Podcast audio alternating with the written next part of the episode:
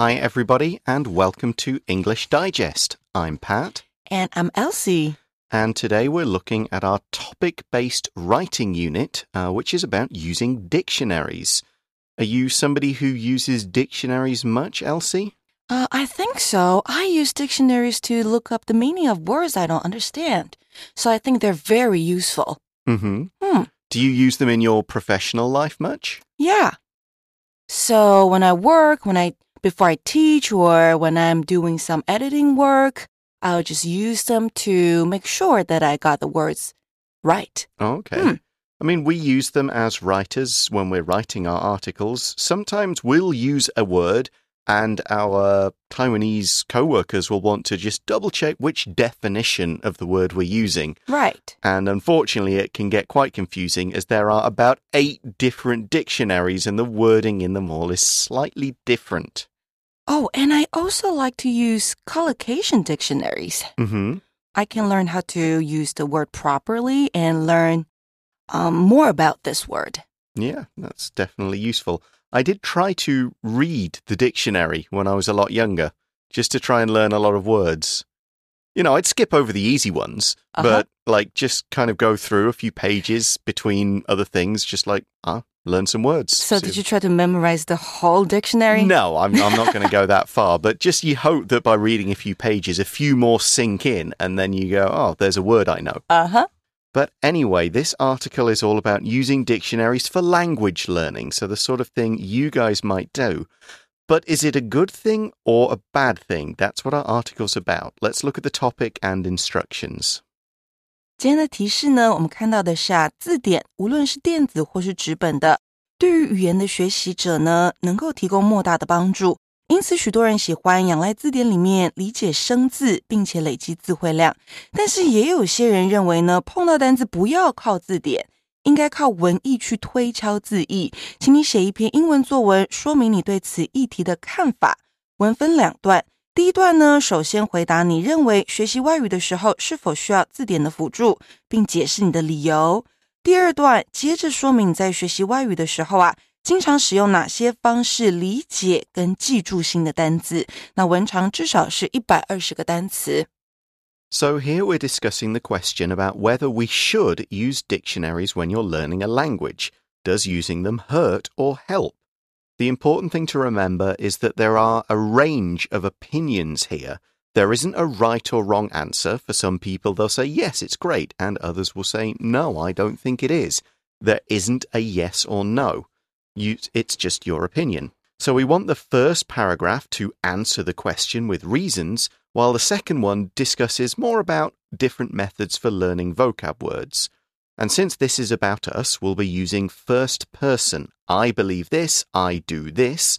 If you want to quote someone, like a teacher who gave good advice, you could do that too. Mostly we'll be using present tense, as in the first paragraph, you're writing about what you think now. And the second paragraph, also present tense, because it's what you do as a habit when you're learning vocabulary. 这一篇呢是要写你对此议题的看法，所以是没有对错的哦。然后记得刚刚 Pat 所提到的，我们要用的是 first person，就是第一人称来写。那再来，我们要进到 develop and approach 这边。何谓叙述论说文呢？叙述论说文呢、指的是一篇文章当中涵盖叙述跟论说的两种文体。近期频繁的出现在学测或职考作文当中哦，所以同学们要特别注意。像是呢，一百一十年的你对英语授课要如何因应与规划，还有一百零九年的校园安全的重要性跟采取措施，再来就是一百零八年的台湾最让你感到骄傲的面向跟行销的方式。好，这一些都是此类的文体。那第一部分你要先针对主题加以论说，提出结论；第二个部分再依照结论的叙述某个现象、经验或是事件。那这两部分的顺序也是可以对调的哦。Yeah, we call this kind of essay a narrative discourse.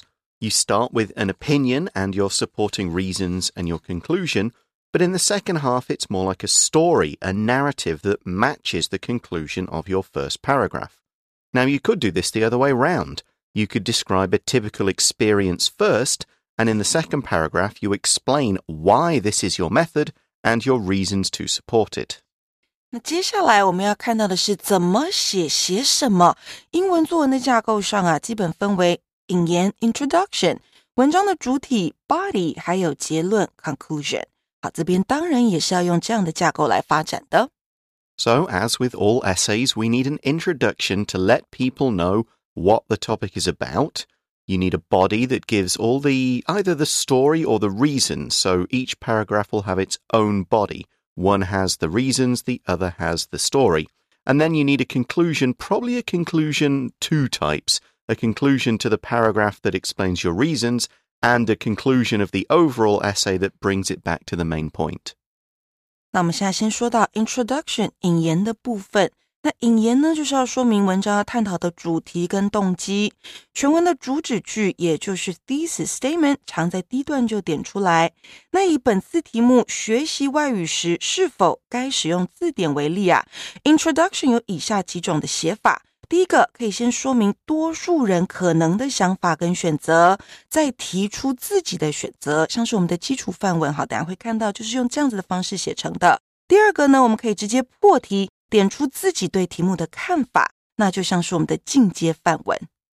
So your introduction should be short and straight to the point. You'll want to use the word dictionary in the first or maybe the second sentence, and also state your thesis of whether they're good or bad when you're trying to use a language also early on.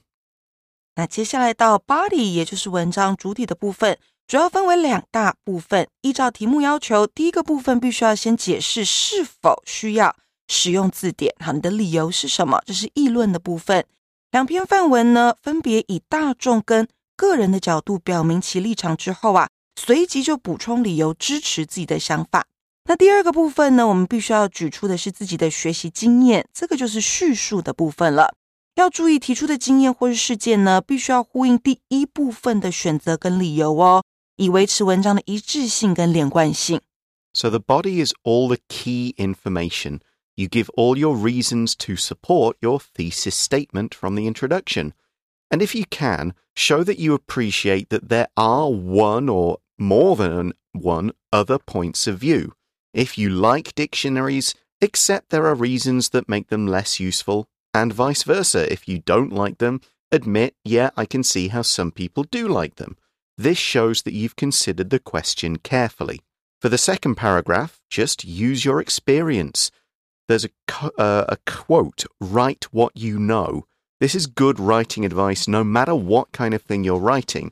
So just make it clear, descriptive, and interesting. 那再来要到了 conclusion，也就是文章结论的部分，要说明意义、体会跟影响，接续主体。那文章最后呢，可以对自己的记忆法提出反省哦，它对你的外语学习有什么样的帮助？可否持续的采用呢？还是有哪些部分需要调整？你可以在 conclusion 的地方点出来。A conclusion should be short and it shouldn't really introduce any new information. Wrap things up and link back to the introduction and the main idea of your essay dictionaries and their use in learning a language. So that's kind of explaining what we need to do with this essay. There are different approaches you can take, and the approach you take is going to be decided by your answer to the question Are dictionaries useful or not? Our samples show both sides of that opinion. The basic sample talks about yes, they're great, and the more advanced sample says maybe they're not so good. But either way, you need to make an outline. So let's see how this basic sample works by looking at its outline. We can see how all the points are set out. It starts with paragraph one, the introduction, and the introductory kind of thesis statement is learning a foreign language is difficult, so students should use any tool that can help them. So we've introduced the idea of learning a foreign language. The second clause of that sentence mentions tools. Dictionaries are tools, so this sets up what's going to follow. It's not quite given the thesis statement of yes, use them or don't, but it's introduced all the ideas we need to continue reading. 这边呢，连接了学习外语和工具并用的重要性哦。那工具在说的就是字典，所以接下来就可以在作文当中啊点出字典还有它的重要性是什么。So now we see the points in the body. We've got A For me, dictionaries are one of the best tools. And so here is the main thesis statement. And this little first part, for me, this shows that this is an opinion of the writer rather than a definite fact. For me，带出自己的观点。然后呢，这个作者可以做什么事情？The writer can introduce the reasons and details to support his or her own opinion. Yeah, so we've got the uh, thesis statement here as the start of the body. Now we've got the reasons to support this. B, they can be used to look up the meanings of words. And C, they include definitions, parts of speech, and examples. So these are the pretty much basic reason for using dictionaries. Very clear examples, very obvious examples, exactly what you'd expect. You start with the most obvious stuff and then maybe think of some more creative ideas a bit later. 好啦，所以我们现在看到呢，他讲到了学外语，然后连接到这个工具，也就是字典的重要性，再来带出了自身观点还有原因，接下来就要带到自己喜欢的线上字典上面去。so the final part of the first paragraph is the slightly more complicated or detailed reason. D. Online dictionaries are the best kind, as we can look up new words on our phones. So you can see why we put this last, as it makes logical sense to put it after the other points have already been mentioned. 是的，因为这是比较细节的部分。好，再来呢，我们要到了文章主体了，the body part。Yep, let's look at the paragraph two. So this is all about learning vocabulary. And we've got it starting When I'm in English class or reading something in English, I often come across words I don't know. So this is a very good introductory sentence. And as you can see, this could have been the introduction to the whole essay, not just the second paragraph. And I point this out to show how you could change the paragraph order and have this paragraph first and the other one second, and the essay would still work. 那第二段呢？这边接着说明啊，你在学习外语的时候，经常使用哪些方式理解跟记住新单字？那刚刚 Pat 有提醒我们， 你的第一段、第二段顺序是可以交换的。So now we have the method in the right order in the body of this paragraph. A, I use my dictionary to find out what they mean. B, I read example sentences in my dictionary. C, I write the words and a sentence on a card to help me remember them. 这边呢，我们看到作者列出来的是他使用字典的方式，好，总共有三点，都是他日常生活当中接触字典的样貌。 And finally, the concluding sentence the whole process doesn't take long, so it doesn't slow me down. So we're showing a benefit to this method and so we're supporting the thesis statement in the first paragraph. We're saying dictionaries are quick, they don't slow you down, you can get what you need and then move on. Pretty solid conclusion. 作者最后呢，再次点出，其实使用字字典是不会拖到你的时间的，而且呢，它是轻松、简单、能够使用的工具。So you've figured out your outline, you've made some bullet points. Of course, these sentences aren't necessarily full sentences. And when you're writing your outline, you don't even need to be grammatically correct. Just get your structure down so you can follow it when you write the full thing. And when you've got your outline, you can then add more details, transition words and phrases to turn it into a full essay. Follow that logical structure. Don't leave out any details. But this outline will also help you see, oh, I've got too much information there, or this point isn't related to my thesis statement, or hmm, I need a bit more information to support this one. The outline is necessary because it keeps your writing to the point, it helps you cut out information you don't need, or find places where you do need to add maybe another reason, some other supporting detail.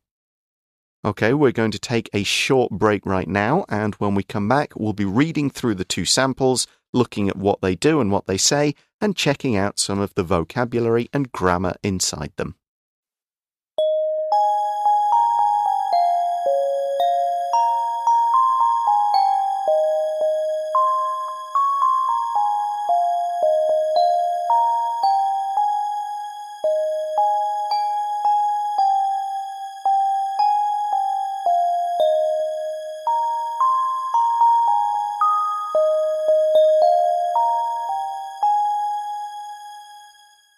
So let's start out by looking at the basic sample. Learning a foreign language is really difficult, so students should use any tool that can help them. For me, dictionaries are one of the best tools available. They can be used to look up the meanings of words quickly. They're great because they include definitions, parts of speech, and examples. Online dictionaries are the most convenient kind, as we can use our phones to look up new words when we see them. When I'm in English class or reading something in English in my spare time, I often come across words I don't know. I use my dictionary to find out what they mean. I also read example sentences in my dictionary to see how to use the words. I then write the words and a sentence on a card to help me remember them. The whole process only takes a minute and I can get on with what I'm doing.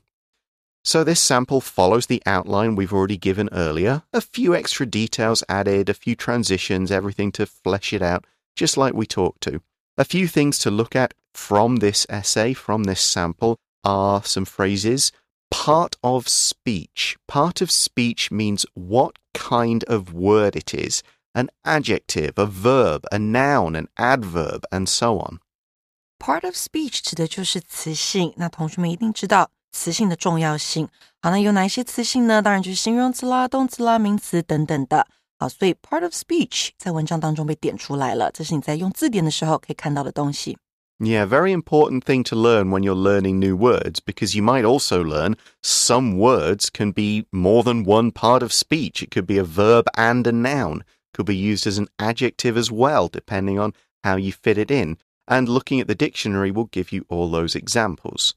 We also see the phrasal verb come across. To come across something is to meet it or encounter it. Obviously, the context will change, but here, come across, when you're reading, you're reading, you're reading. Oh, there's a word I don't know. I have encountered it. It wasn't really planned, but I've just met it. Come across 代表是偶然碰到。 So I can also say I came across my high school teacher yesterday on the street. Yeah, again, it's an unplanned meeting. You just didn't plan to see each other, but oh, there you are. I've encountered you. I've met you. We came across each other. Next word or phrase we're going to look at is in the final sentence, it's to get on with what I'm doing.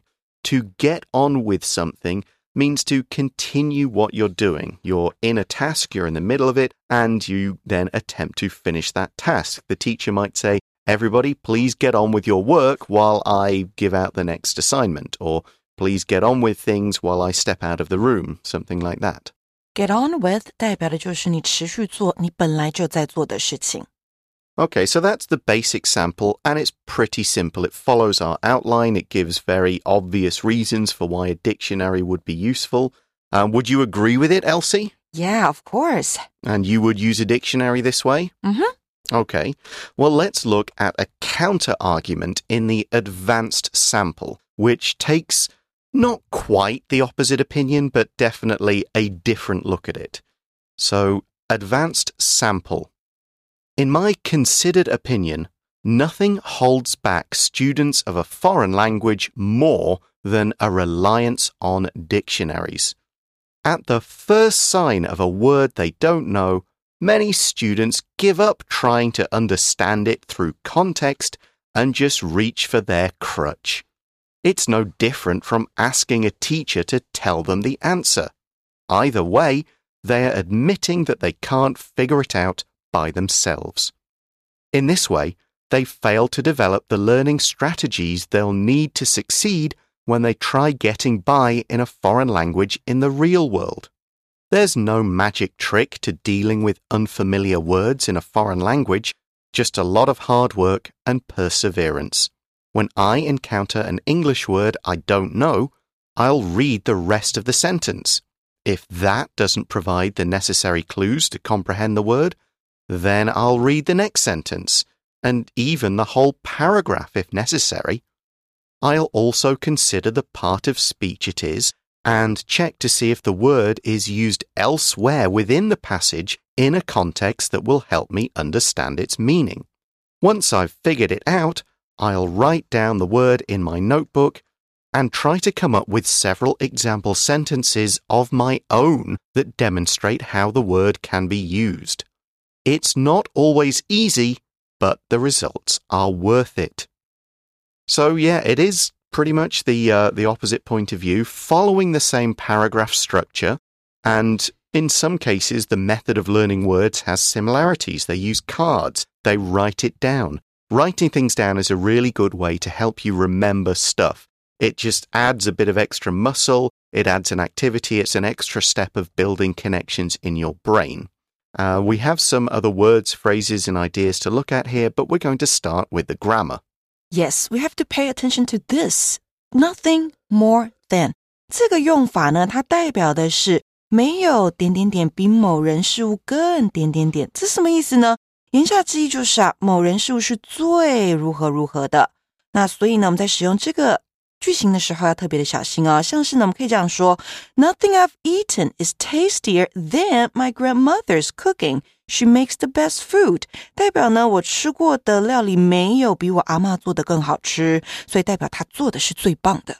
So this is a way of using a superlative, basically, but giving a bit of extra emphasis by adding the negative word nothing, nobody, no one.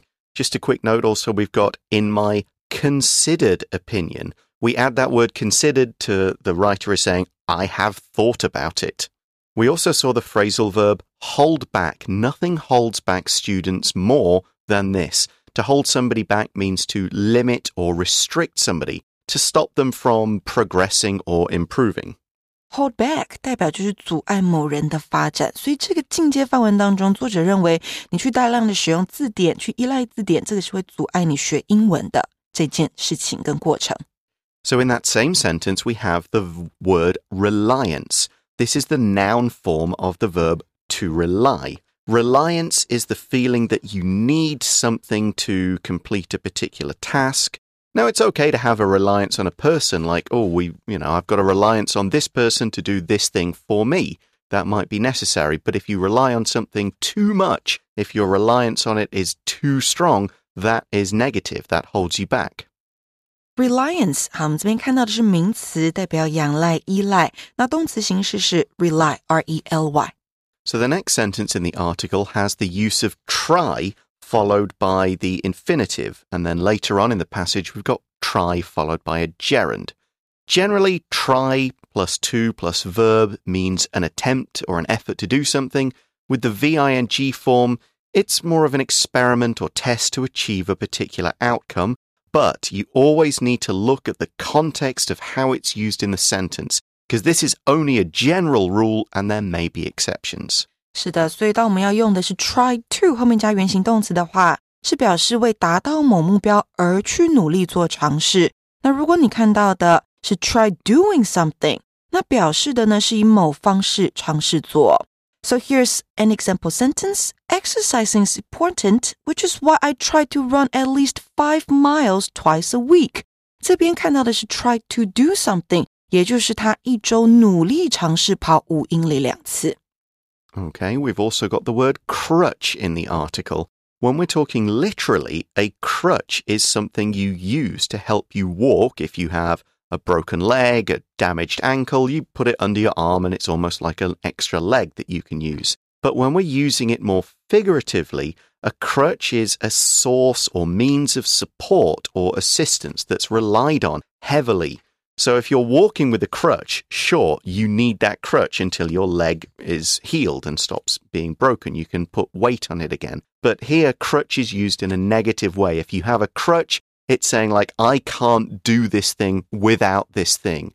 And people talk about caffeine, like, oh, I can't function in the morning unless I have my coffee. In that case, coffee is kind of your crutch. The crutch 在这边有特别的意思啊、哦，当然也是当名词用，不过它代表的是过度的依赖。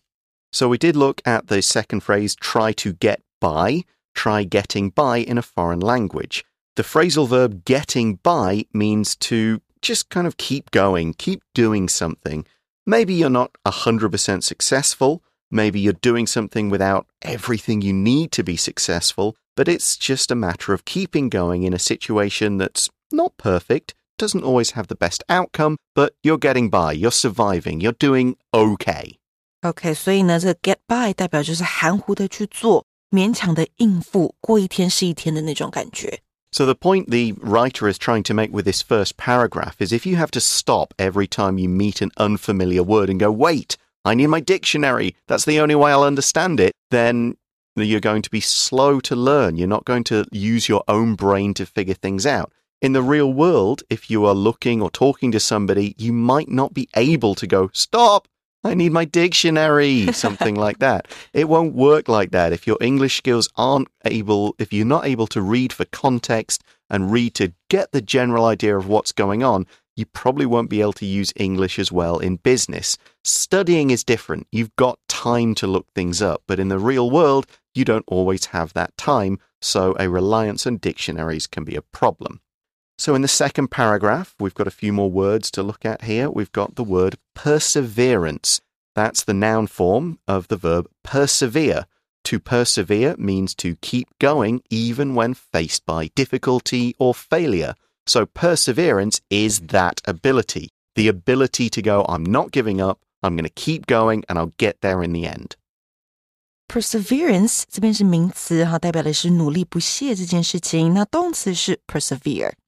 so the last word we're going to look at is the word comprehend, and this is just simply a synonym for understand. 没错，所以就是理解的意思。Okay, so now you've had the advanced sample Elsie, and of course you're a teacher. How do you feel about the second one? I agree with the second one too. So we can rely too much on dictionaries, mm -hmm. but we mm-hmm. can try to use it in a in the right way, in an effective way. Right. So I think the, the real answer then is there is a middle ground. Yes, dictionaries can be useful, Yes. but it's really important if you do want to boost your English skills to learn the skills of reading for context. Don't just stop when you hit a word because if you finish the sentence, you might go, oh, okay, I can guess what that word is. You might also read the rest of the sentence and realize, wait a minute, that's a proper noun. That's a place or somebody's name. It won't be in a dictionary, so there's no point in me looking it up. Right. But if I'd you- read the rest of the sentence, I would have figured that out. Right. So try to guess the meaning of the word you don't understand with the context clues. Yeah. And if you really want to know what the word means, you can maybe write it down on a piece of paper. Yeah. And after you read the the article or the book, you can go back to the dictionaries to check the word. Exactly. Go and check your understanding later, but definitely try and figure it out first before you just grab a dictionary. Okay, that is all the time we have for today. I hope that's been a useful exercise in writing and also a few useful tips for learning English. Thanks for listening, everybody. For English Digest, I'm Pat. I'm Elsie. We'll talk to you again soon. Bye bye. Bye bye.